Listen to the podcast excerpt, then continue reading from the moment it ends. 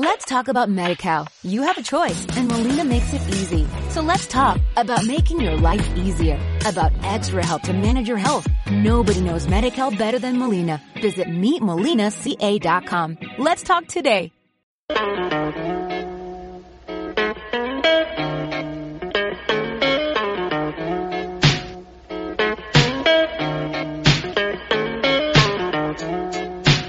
Hola a todos y a todas. Eh, estamos hoy día en un nuevo programa de la radio 18 de octubre, eh, con un programa bastante especial, ya que estamos aún nos continúa la alegría y, la emoción de, desde el día domingo, donde ganó la prueba, ganó la Convención Constitucional. Eh, la verdad es que nosotros habíamos estado trabajando como radio hace mucho tiempo en torno al plebiscito del 25 de octubre, así que todavía nos queda esta alegría y emoción eh, que estamos disfrutando, eh, lo, el poco tiempo que podemos disfrutarlo, porque la verdad es que queda un trabajo bastante largo eh, que inicia posterior a este 25 de octubre y que lo habíamos estado conversando. Sin embargo, no me gustaría seguir hablando sin presentar a nuestro invitado el día de hoy, Alberto Mayor. Bienvenido, muchas gracias por estar acá. ¿Cómo estás, Lorena? Gran saludo. Muy bien, gracias. Estamos acá hoy día, está saliendo el sol, hubo un día de lluvia en, en Panguipulli, tú que conoces Panguipulli, habíamos estado hablando y ahora nos acompaña un poquito de sol, igual que tú, al fondo que tienes. Bueno, una, un abrazo grande a, a, toda la gente en, en Panguipulli, a, aparte de, de, mi familia que todavía, que todavía queda por allá. Así es que eh, un abrazo muy, muy grande. Yo hace, hace un par de años, bueno, siempre paso cuando, cuando algo, ando por la zona, igual me, me escapo un rato y aunque ya estoy unos minutos y, y, doy un paseo, pero me voy al lago un rato, pero, pero, pero hace hartos años que, que no voy por harto, por harto tiempo, desgraciadamente, pero, pero siempre es un placer y un gran, un gran recuerdo. Mi, abuelo fue médico de zona casi 20 años allá, en y así que probablemente varios de quienes están escuchando o, o llegaron al mundo con él o, o se atendieron con él o, o de todo, hasta, bueno, de, desde el nacimiento hasta la autopsia, así que... No, antes los médicos hacían todo. Sí, así que, eh, no, fue, es un, es un gran, un gran honor siempre, por eso en este momento he estado con muchas cosas, la verdad es que tenía muy poco tiempo, pero como, como la llamada fue de Banquipulli, la verdad es que me, no, no, no pude decir que no.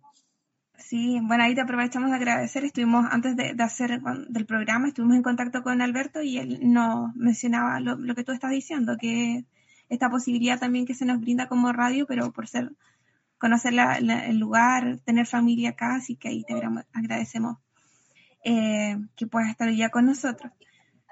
Alberto, para quienes eh, se están conectando, bueno, él tiene una trayectoria académica, el 98 se graduó de Sociología en la Universidad de Chile, en donde también realizó su magíster en Ciencias Políticas. En paralelo, realizó una licenciatura en Estética en la Pontificia Universidad Católica de Chile.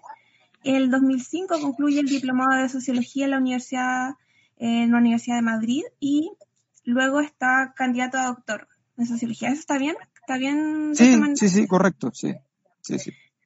Bueno, y en general nosotros te conocemos por la sociología y también por, por haber escuchado tus programas, por ser candidato también eh, presidencial. Pero en general y hoy día nosotros estamos, te invitamos acá para poder hacer un análisis político respecto a lo que hoy día nosotros llamamos como Octubre Rebelde. De hecho, el año 2005 tú sacas un libro que se llama Big Bang, Estallido Social, y ahí un poco ya, eh, bueno, previo a tus trabajos ya venían hablando un poco de lo que hoy día estamos en, en, el marco, en el contexto en el que ya estamos viviendo. Pero el año pasado tú eh, sacaste un libro a propósito del estallido social. En una entrevista que estaba escuchando, decía que lo habías escrito como en dos meses, full trabajo. En un mes. En un mes, en un mes imagínate, en un mes. Y supongo también que, que tienes que pensaste posterior a, a, escribir el libro, pensaste nuevas cosas, a un año hoy día del, del 18 de octubre, eh, también tienes otras eh, reflexiones, cosas que hoy día nos puedas contar. Y creo que es importante comenzar el, el, programa hablando sobre el 18 de octubre y la importancia que tuvo la revuelta popular para el escenario en el que hoy día nos encontramos. Eh, ¿Qué significado, Alberto, crees tú que tiene para la ciudadanía el 18 de octubre? ¿Y cuál es tu opinión mm. respecto, o pasado un año ya, de la revuelta popular? Mira, entender esto desde los cánones habituales con los cuales uno, hace análisis político es muy difícil, básicamente porque la tarea inicial de cualquier analista político es reconstruir un escenario, poner los actores sobre la escena eh, y ver los intereses y ver qué capitales tienen para poder moverse, para poder jugar el juego y qué probabilidades tienen entonces de ganar o perder. Em, eso en sentido estricto, desde el estallido hasta la fecha, no es posible hacer. Si yo te pregunto cuál es el actor individual más importante del estallido social, no vas a encontrar ningún nombre. Mm. Eh, entonces, eh, lo primero que era complejo de escribir Big Bang era justamente eso, era cómo trabajar un texto donde no hay nombres propios relevantes donde el sistema político no se analiza bajo los códigos habituales. Entonces yo diría que hemos pasado por varios fenómenos de la naturaleza convertidos en fenómenos sociales. O sea, de alguna manera, el 2011 como movilización social fue un terremoto social. O sea, movió la, la, geología, de, cambió. Efectivamente hubo cambios estructurales en ese proceso. Pero todavía existían los actores. Después vino el estallido.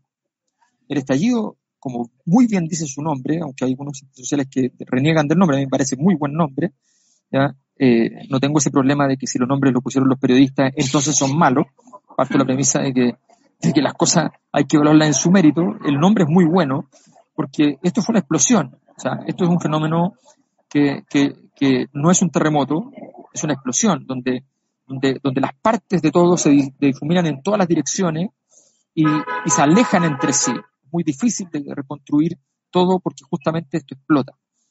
Y lo que pasó el 25 de octubre, hace pocos días, es el maremoto. O sea, viene una tercera, aquí es una ola gigante, pausada, como, como son las olas, que aunque sean gigantescas y terroríficas, tienen una pausa, tienen sus tiempos, todos saben que va a venir, pero llega cuando tiene que llegar, Y, y, pasan, pasan las horas de recogida del mar y uno dice, parece que la ola va a ser más grande, los últimos días fueron así, todos empezamos a entender que la cosa iba a ser más grande de lo que parecía originalmente, y de repente la ola pasa y simplemente redibuja todo, no solo cómo funciona la Tierra, sino también dónde hay agua y dónde no hay agua, y nos empieza a decir, ¿saben qué? Este es el, nuevo escenario en el cual ustedes se mueven.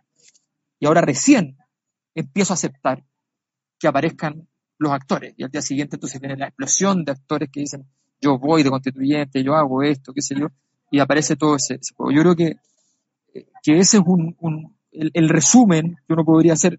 Esto es mucho más complejo, tiene, están en juego cambios de los sistemas de valores, están, están en juego cambios de las estructuras de poder, o sea, mm. hace 10 años hay una investigación bien buena de Gerardo Vidal y otros investigadores que yo recuerdo en un artículo donde ellos explican que el 1% de la población, a partir de un modelo matemático, el 1% de la población en Chile concentra no solo la riqueza, sino que concentra el 30% del poder disponible en la sociedad.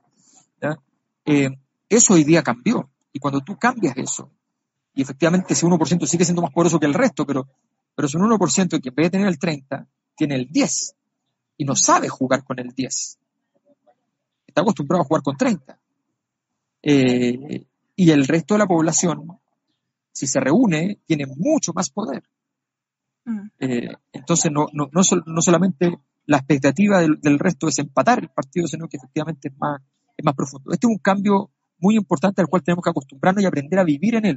Una de las cosas difíciles para quienes no han tenido poder en la historia es que cuando les, les llega un poco de poder cuesta mucho saberlo administrar porque es un arte que desconocían. Y eso es algo que tenemos que buscar ahora. Sí. Eh, bueno, eso vamos a ir un poco, vamos a ir avanzando las fechas para que nos hagamos un panorama y lleguemos hasta, hasta pensando más allá del futuro. Pero para cerrar el tema del 18 de octubre, ¿tú te imaginabas una revuelta de esta envergadura, eh, Alberto, cuando escribes, cuando haces investigación, íbamos a, terminar en, un plebiscito del 25 de octubre con un, eh, un resultado que finalmente lo que da cuenta, además de las cifras, por supuesto, que son muy importantes, pero que pone fin hoy día a la constitución heredada de la dictadura y eso hasta los medios internacionales lo reconocen así. O sea, para Chile es un triunfo no solamente en cifras, sino también de efectivamente a futuro poder sepultar ya una, em, una constitución eh, creada en, dictadura.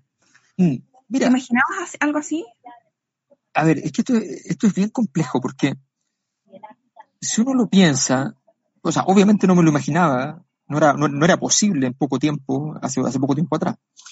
Eh, y obviamente me lo imaginé sí después del 2011, y como mucha gente dejamos de pensar lo posible porque había muchas condiciones para pensar que no era posible, porque de pronto se volvió a elegir a Sebastián Piñera, o sea, había, habían condiciones muy claras, con mucha suficiencia y altivamente eh, Andrés Chávez en, en ADE 2018, recién asumido en abril eh, recién asumido Sebastián Piñera, planteó, dijo, eh, hay una cosa que es intransable y es que no vamos a cambiar la constitución. Mm. Por tanto, esto evidentemente no era algo muy, muy viable. Pero yo creo que siempre es importante ponderar las cosas. Eh, y, y, ponderar las cosas es una cosa que requiere una cierta actividad de, de, sinceramiento también respecto a qué, son, qué, son las, qué, es lo que voy a observar. Em, a ver, ¿qué tan normal era lo que teníamos? O sea, en todos los países del mundo, en todos, en aquellos países donde una dictadura hizo uso de un régimen constitucional para sus propios fines, o en este caso, más osadamente, construyó una constitución para sus propios fines, cosa que no es muy habitual en las dictaduras, hay que decirlo, ¿eh? Eh, porque entienden que son un, órgano de un régimen de excepción. Eh, en todos esos países donde, donde la dimensión constitucional de la dictadura fue relevante, apenas terminó la dictadura, hubo asamblea constituyente. Por tanto, también era una deuda pendiente muy explícita, muy evidente, muy evidente, con un modelo de sociedad acreditado en medio de, como una roca metido adentro de la Constitución. Con un modelo de sociedad me refiero al modelo político, a la forma de distribución de poder y al modelo económico. Eh, la forma del Estado, la forma de las prestaciones sociales, la forma de los derechos sociales, en fin, era, era, era una cosa muy, muy articulada en ese sentido. Y habrá que decirlo, para efectos de, de, la eficacia política, muy bien articulada. Sin embargo, eso efectivamente era una, era una excepción. ¿Por qué? ¿Quién podría pensar? Por eso veámoslo de otra manera también. ¿Quién podría pensar que terminada una dictadura con su líder convertido en escombros en términos sociales, como Augusto Pinochet, mm. yo, yo, yo en encuestas del 2006 y de ahora le he pedido a la gente que le pongan nota a todos los presidentes del año 58 a la fecha. En todas las mediciones, siempre Pinochet obtuvo o un 3,3 la primera vez o un 2,7 ahora. Eh, ¿Cómo era posible que todo el legado de ese nombre, o sea, que te deshagas del nombre y quieras quedarte con todo su legado? Es inusual, es absurdo. Si tú, si tú has vivido toda la vida una relación tóxica, inaceptable, familiar, qué sé yo, de cualquier tipo, Y, de repente decides salir de allí, te vas a quedar con todo el sistema operativo que esa relación tenía a su alrededor. Es que no. Entonces, la sociedad se demoró mucho tiempo en votar a la basura y por lo tanto también es lógico que esto haya caído. Entonces, hay que entusiasmarse porque efectivamente se logró algo, importante. Y hay que entender también que más bien también nos demoramos mucho. Sí, pero ¿por qué nos demoramos mucho? ¿Por qué crees tú que pasó eso? Mira, hay cosas que uno puede entender. Ah, yo digo que en estas cosas ser honesto intelectualmente es la primera tarea. El señor Alejandro Foxley, el ministro de Hacienda de Patricio Elwin, ¿ya? supongamos que quería cambiar el modelo, no lo tengo claro, pero supongamos. Pero el país estaba creciendo al 7%. Tendría que ser muy estúpido para cambiar el modelo porque un cambio de modelo significa necesariamente incertidumbre y eso iba a bajar rápidamente al, a 3, 2% y la gente iba a decir, pero ¿cómo? Si estábamos creciendo al 7, ¿de qué me estás hablando? ¿Qué es lo que hiciste? Entonces, hubo momentos en que uno puede entender ciertas conductas, ciertas actitudes. Pero todos sabemos que del 2000 para adelante, o, o desde la detención de Pinochet en Londres para adelante, esto tenía una exigencia distinta. un estándar distinto, una forma de construir sociedad democrática, política y económicamente que era diferente. Y eso es lo que no pasó. Y ahí está la deuda pendiente. Esa es la razón por la cual yo evalué el 2006 a, a Ricardo Lagos, entre, como te decía, muchos otros presidentes, desde Jorge Alessandri a la fecha, y, y el 2006 Ricardo Lagos sacaba un 6,1 como presidente. Recién había salido del gobierno, 6,1. Y hoy día, Ricardo Lagos, para el mismo gobierno, evaluando los mismos hechos, la gente le pone un 3,5. Entonces, ese fenómeno, esa transformación enorme, es lo que me parece relevante de entender eh, y creo que sencillamente hubo un momento en que eh, todos sentimos, voy a decirlo así, con un epígrafe que alguna vez puse en un libro, de una frase que encontré en un libro de Carlos Droguet, eh, que al principio fue la muerte o la idea de la muerte, fue el miedo, lo que te articuló en esta respuesta tímida frente a la transición. Pero después vino, y sigo con Carlos Droguet, la comodidad, el abrigo, el calor del miedo. Mm. Eh, y eso, eh, cuando uno ya empieza a sentir calor en el miedo, es más preocupante y ahí hay un poco de deshonestidad eh, y, hay, y hay, un, hay un error histórico, histórico, histórico así, en profundo, o sea, de, de, es casi espiritual en el fondo de una sociedad que, ¿por qué, ¿por qué tenemos que aceptar eso? Y eso es lo que hoy día cambió con la gran, con, la gran noticia, que también es el gran desafío y la gran dificultad, que en este camino donde se, se transforma el sistema político en tierra arrasada, que no solamente cambió la transición, sino que no sabemos, para decirlo con la frase de lo que usaron los estudiantes, no son 30 pesos, son 30 años, tal vez no son 30 años.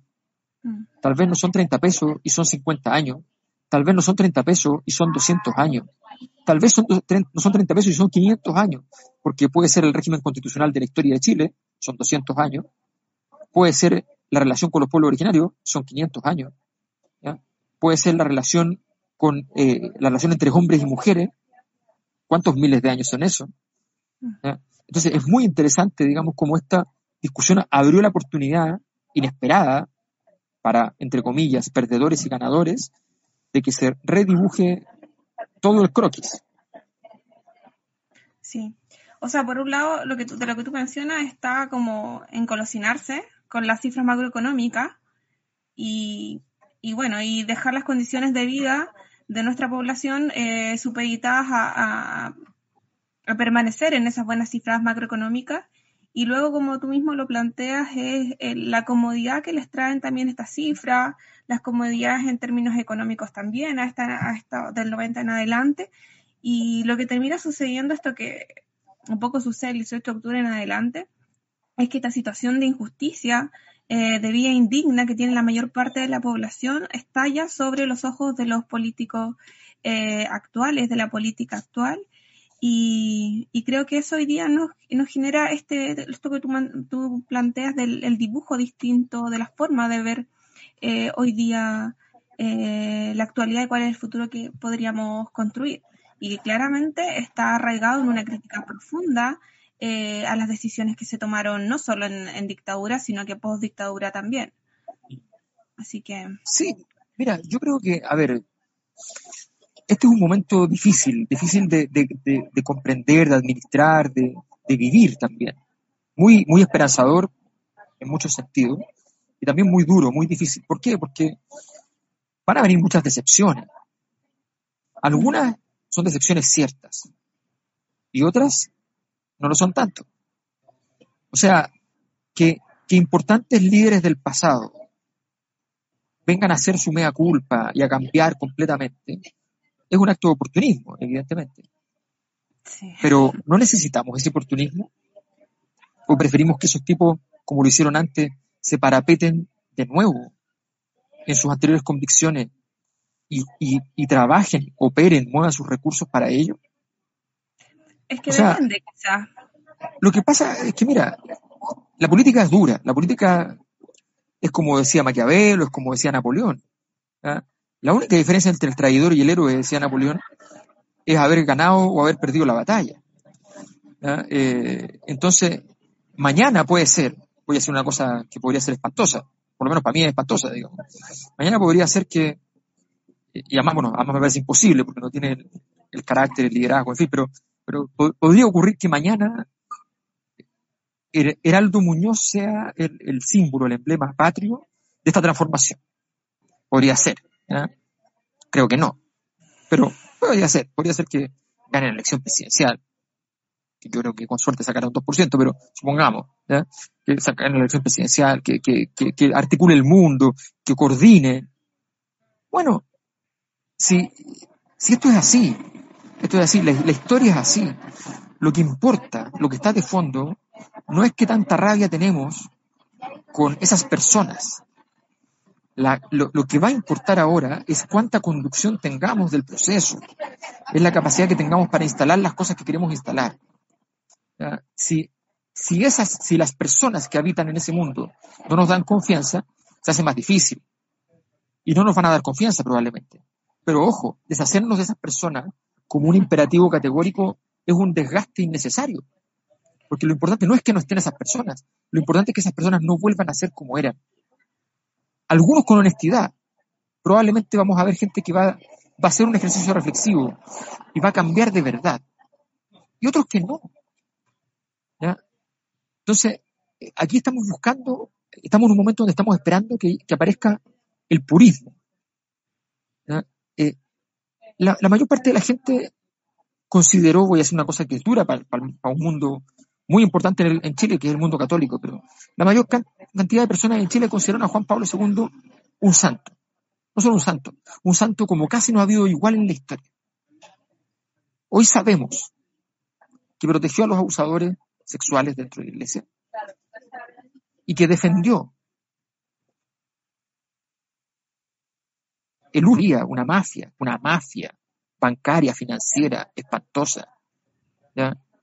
Con asesinato incluido del presidente del banco en un puente de Londres, colgado con un supuesto suicidio en un puente de Londres. Estamos hablando de eso. Y sin embargo, eh, esa fe fue auténtica. O sea, lo que sentías por él es auténtico. la realidad es otra. Y esas cosas tenemos que ser capaces de abordarlas basado en información que desconocías hoy día. Bueno, claro, por supuesto, pero en el fondo el, gran proceso ahora es entender que, bueno, eh, el entender que a veces el acto heroico está en un lugar mucho más complejo. Juan Pablo II no ha tenido reconocimiento. El héroe de la historia se llama Joseph Ratzinger. Mm. La gente no sabe, pero fue el que abrió todo esto. Ese es el héroe y no es el héroe, nadie lo reconoce. Entonces, esto es más complicado, la política es muy compleja y eso hace que mucha gente se distancie de ella, pero mientras más nos distanciamos, los únicos que perdemos y los que, y los que, los que perdemos por somos nosotros. Entonces, tenemos que ser capaces de entender el código que vamos a jugar ahora para que lo que logremos ahora sea eficaz. Aquí lo único que importa es que lo logremos, que logremos que Chile sea un país más democrático, más justo en términos económicos, más justo en términos de sistema judicial. En fin, eso es el objetivo y no nos tenemos que perder entre medio de la escena no nos gusta mucho, como a mucha gente no le gustaba la escena del, 15 de noviembre del año pasado y lo consideran una derrota. Perdón, fue una victoria grande, enorme y el plebiscito lo reafirma. Sí, vamos a hablar de eso, eh, Alberto, porque ahí hay algunas eh, consideraciones que me gustaría que, pudieras puntualizar. Eh, Mirko Macari, en el desconcierto, dijo lo siguiente respecto al plebiscito del 25 de octubre. El mapa de la prueba y del rechazo en términos territoriales nos habla de una supervivencia eh, de lucha de clases. ¿Qué crees tú?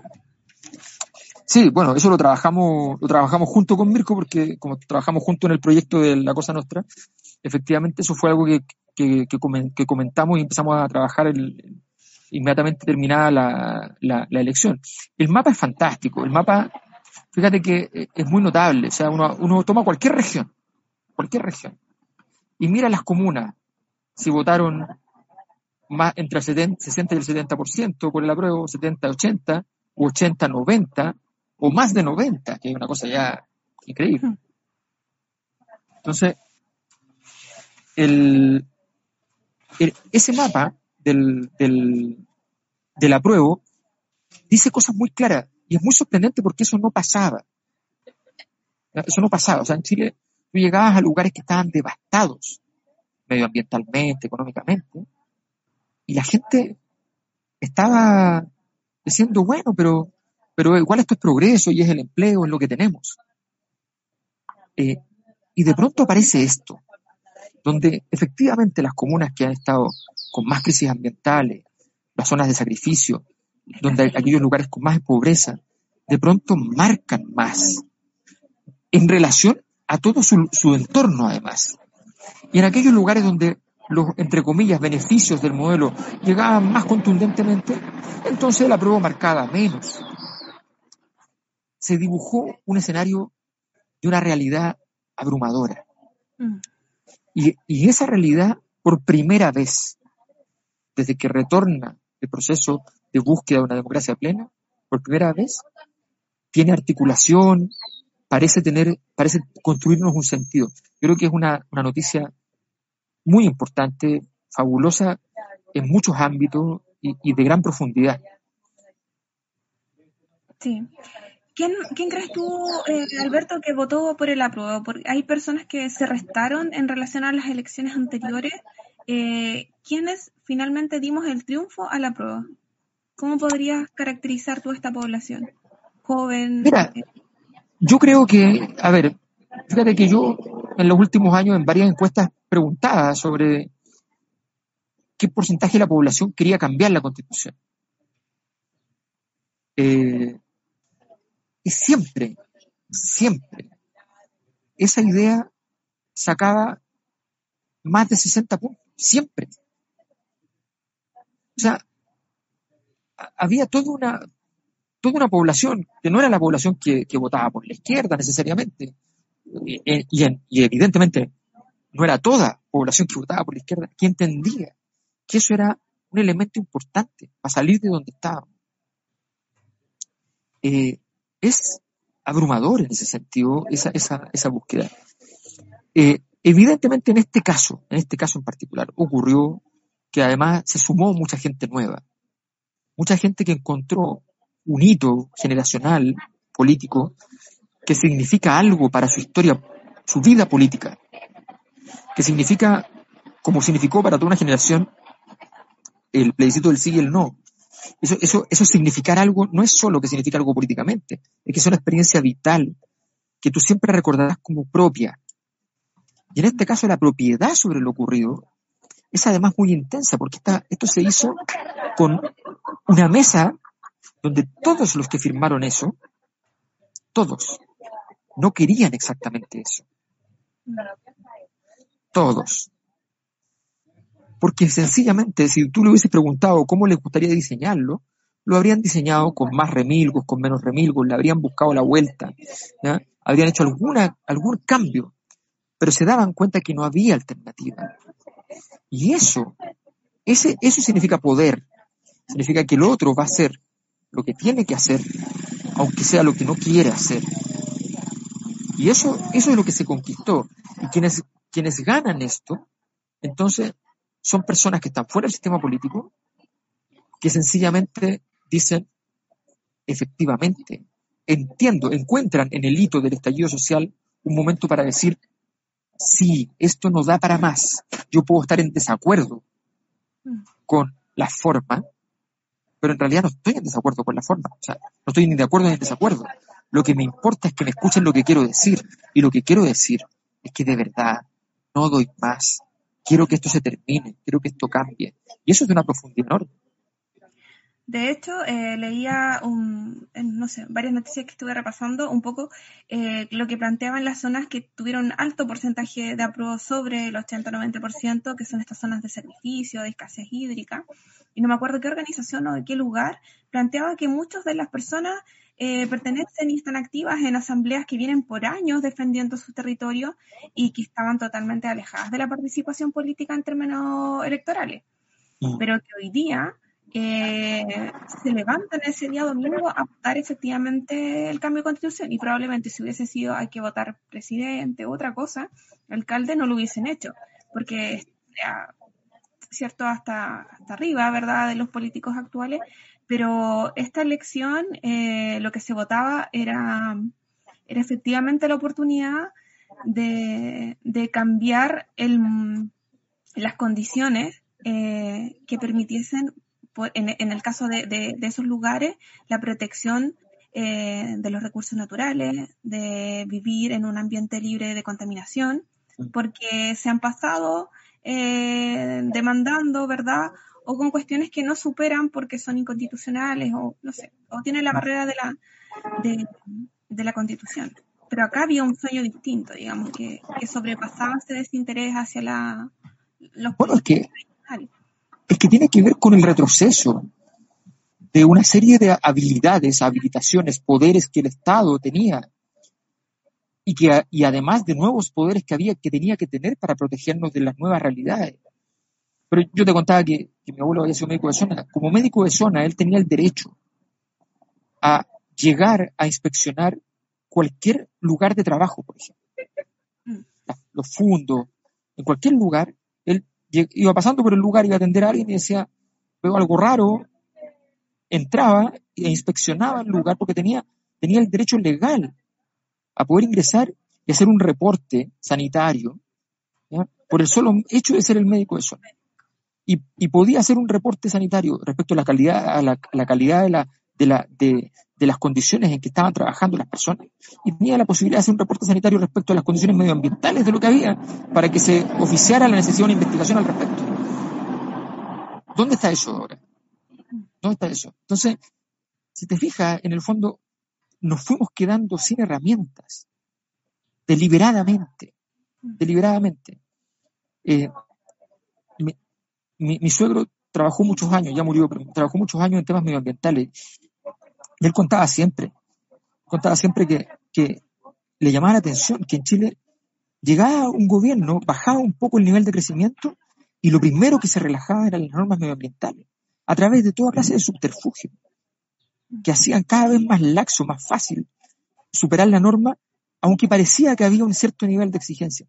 Realmente era muy sorprendente, decían.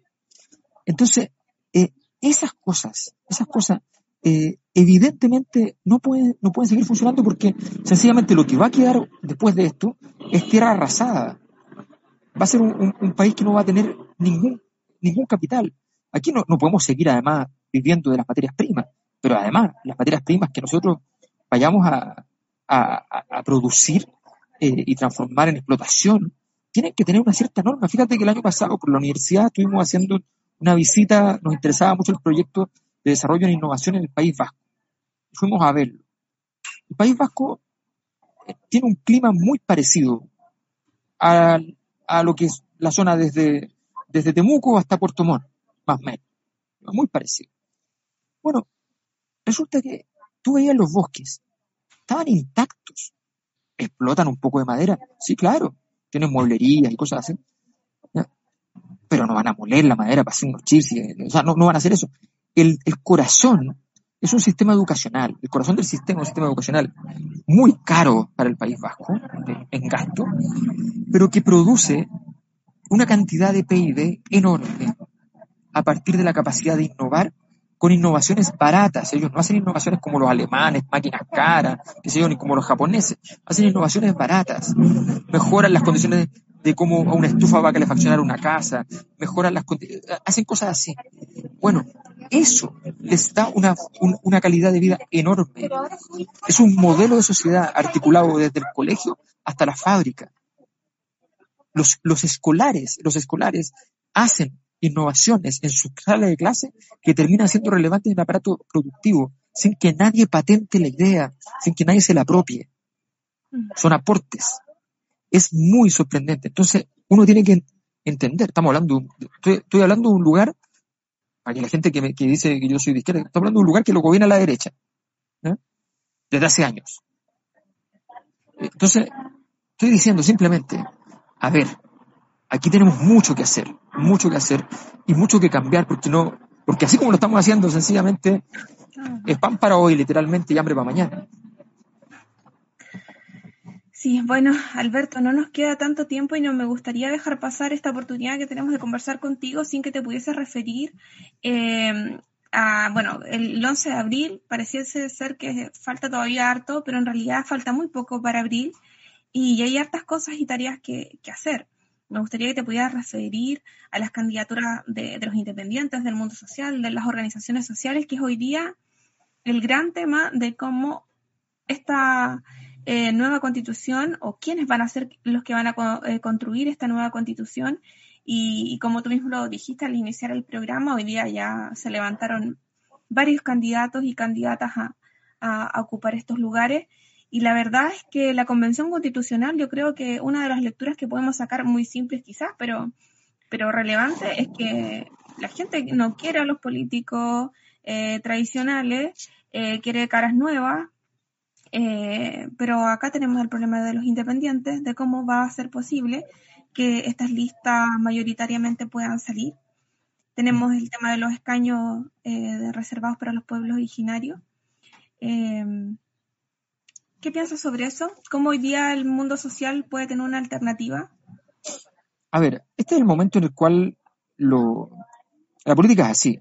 Ganas, ganas una, una lucha importante y todavía no has ganado nada. Y todos los días tienes que ganar de nuevo. Eh, si alguien espera que los políticos profesionales de siempre se salgan y no participen, se equivoca. Si alguien espera que además nadie los elija, se equivoca. Y si alguien espera que, eh, si alguien piensa que eso sería bueno, se equivoca más si tú me dijeras, supongamos, vamos a poner un ejemplo hipotético porque ya, ya murió, pero supongamos que eh, Agustín Edwards, el dueño y presidente del Mercurio por toda la vida, heredero de la familia Edwards, eh, dueño del banco de Agustín Edwards, su tatarabuelo, eh, organizador, organizador explícito, a confesión propia, de el, golpe y de la llegada, el arribo del modelo económico a Chile. si me dices que Agustín Edwards va a estar en la Convención Constitucional, yo soy feliz. Y te voy a explicar por qué. Porque la gente poderosa, puesto en un escaño, con un voto que vale lo mismo que otras 150 personas, deja de ser poderosa. Las personas poderosas que se esconden detrás de los que parecen poderosos son muy poderosas. Entonces, para mí, cuando veo todos estos nombres salir, digo, qué bueno. Me parece excelente. Pierda o gane que vaya Mariana Elwin. Me parece excelente. ¿Por qué a ir por Evópolis? Va a ir por Evópolis, evidentemente, ya más o menos está, está dicho. Va a ir por Evópolis y me parece muy bien, me parece muy bien. Muy bien que tengan que sufrir la, la duda, que es dura para cualquier candidato, de enfrentar una elección.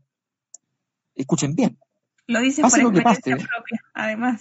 Es que, esto, es que esto es bien interesante. La elección que viene, en el peor de los casos, en el peor de los casos, va a ser la más justa de la historia de Chile. En el peor de los casos. O sea, si no se da nada de lo que estamos... De los casos? Y en el mejor de los casos va a ser una de las más justas a, nivel de la historia de la humanidad.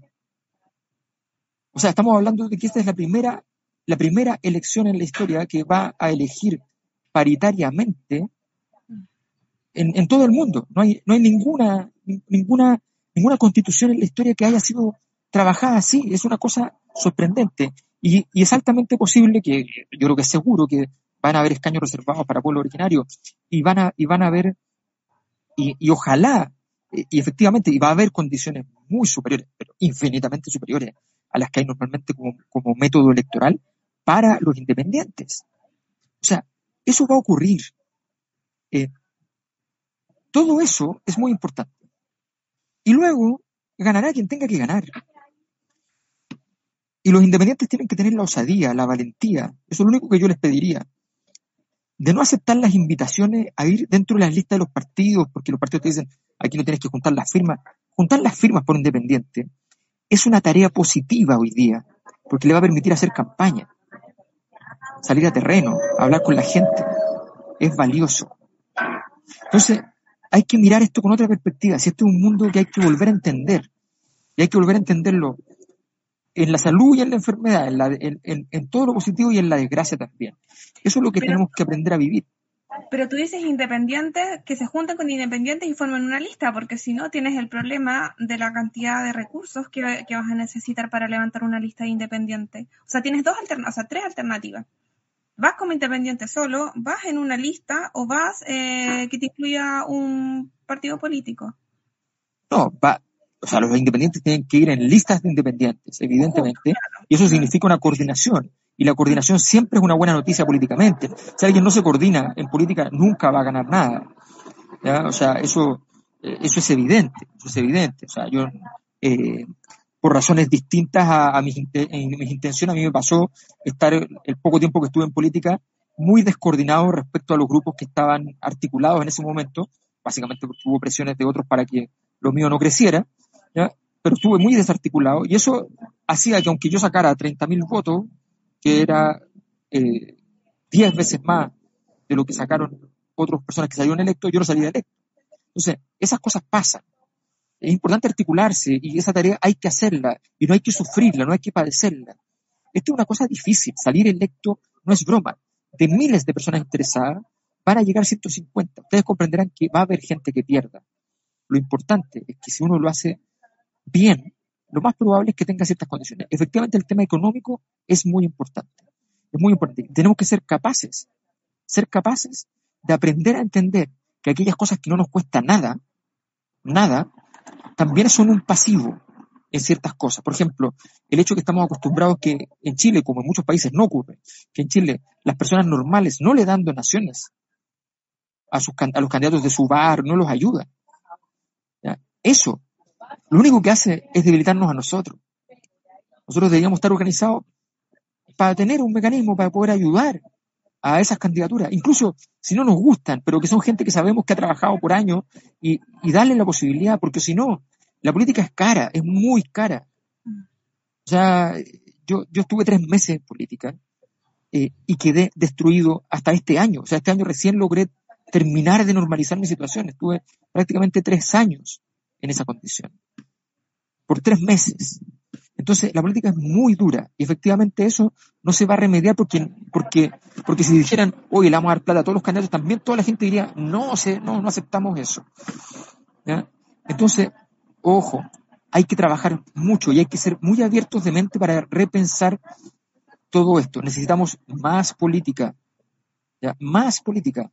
La única herencia, la única herencia que no se ha ido de Pinochet la única que no se ha ido y probablemente no se va a ir en este proceso, el, legado que todavía va a quedar vivo es el odio a los políticos. La primera persona en Chile que estableció un odio radical a los políticos, después de Carlos Ibáñez del campo, en la historia reciente de, Chile, fue Augusto Pinochet.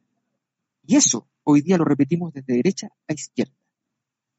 Y ese odio a los políticos no nos sirve. La comprensión de que hay políticos que lo han hecho muy mal, y que efectivamente merecen una sanción política nuestra, eh, es una convicción real, cierta y completamente relevante, eso es cierto, pero otra cosa muy distinta es decir que no haya política. Eso es absurdo.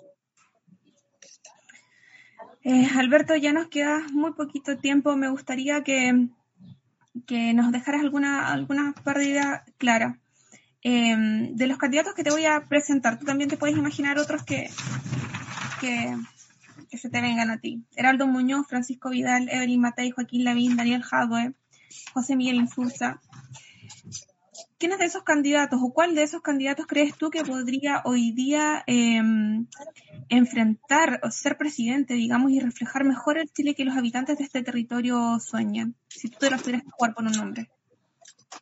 Después del 25 de octubre, la candidatura de Daniel Jadwe no solo pasó de ser una un dato relevante, con un, con un liderazgo importante, sino que pasó a ser viable en términos de presidenciable. O sea, los datos de, de, la forma en que se vivían las, comunas, la, la lógica de, de conciencia de clase le otorga una posibilidad a Daniel Jadwe. Una posibilidad que es muy difícil de administrar. Cuando uno viene creciendo, creciendo, creciendo, la tendencia siempre es, que se frene ese crecimiento en algún momento. Em, creo que el resto de los candidatos que tú mencionas no, no van a ser relevantes en este escenario. Probablemente va a ser relevante por derecha Joaquín Lavín, pero ya no es tan claro que tenga las condiciones dadas para ganar. A mi, a mi juicio, esas condiciones ya, ya cambiaron. Eh, por el centro izquierda yo creo que se va a levantar una candidatura y creo que va a ser una candidatura que va a salir desde fuera. Desde fuera me refiero a que van a ir a buscar los partidos un nombre que articule un trabajo, un trabajo serio, que permita levantar una candidatura diferente. Eh, y yo creo que allí, eh, desde hace rato, vengo viendo que un nombre que puede tener esas capacidades, es un hombre no muy conocido, pero que se puede hacer conocido rápidamente y tiene las habilidades para eso, que es el dos veces rector de la Universidad de Chile, Enio Vivaldi.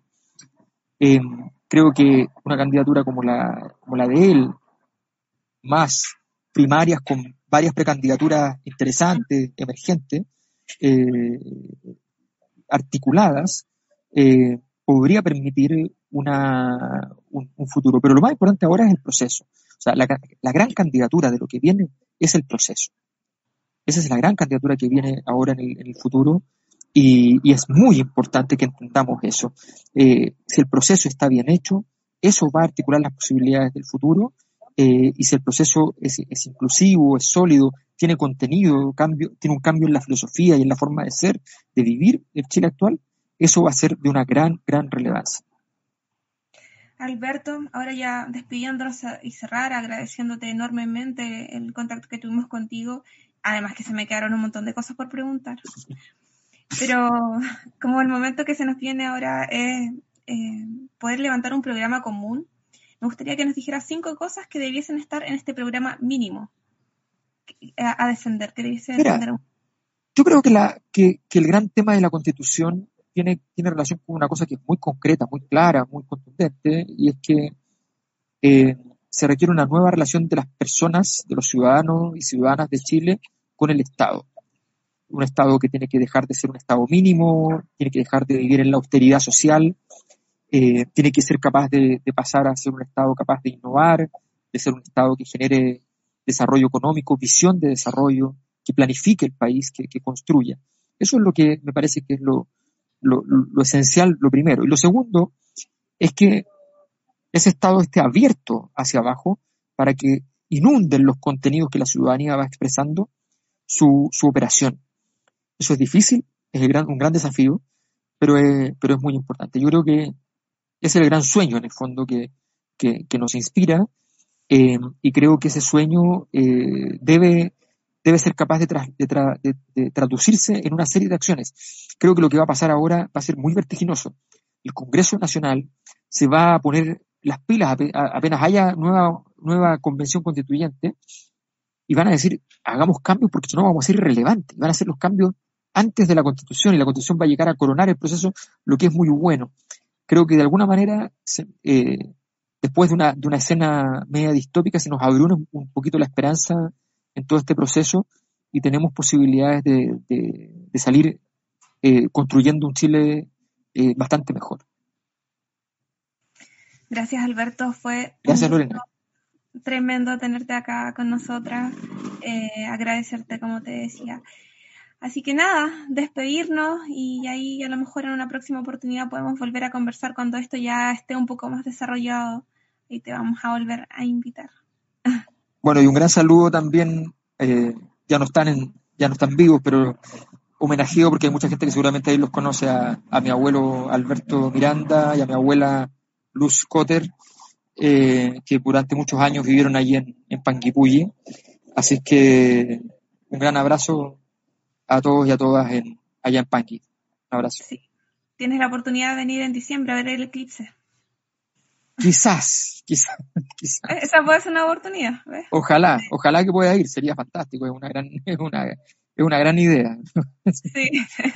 Lo que pasa es que el, lo del coronavirus hace las cosas un poco más complicadas. No, pero acá estamos todavía, hemos vuelto a cifras bastante más auspiciosas. Eso espero, eso espero poder. un abrazo, cuídate Gracias. y agradecido infinitamente. Gracias, un abrazo. Nos chao, vemos. Chao, chao. Estamos despidiendo el programa, así que agradecer a quienes hoy día se conectaron y nos estamos eh, viendo en otra oportunidad. Nos vemos.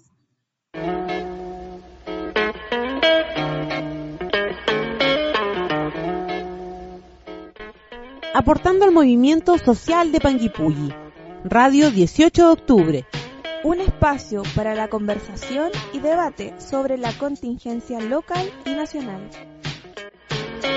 Si la masa no piensa, iré contra la corriente. Expresar lo que se piensa, filo con lo que comente la gente. Cual y dice que el momento más importante es el presente. Dicen prepotente, lo que llamo consecuente, dos palabras. Let's talk about MediCal. You have a choice and Molina makes it easy. So let's talk about making your life easier, about extra help to manage your health. Nobody knows MediCal better than Molina. Visit meetmolinaca.com. Let's talk today.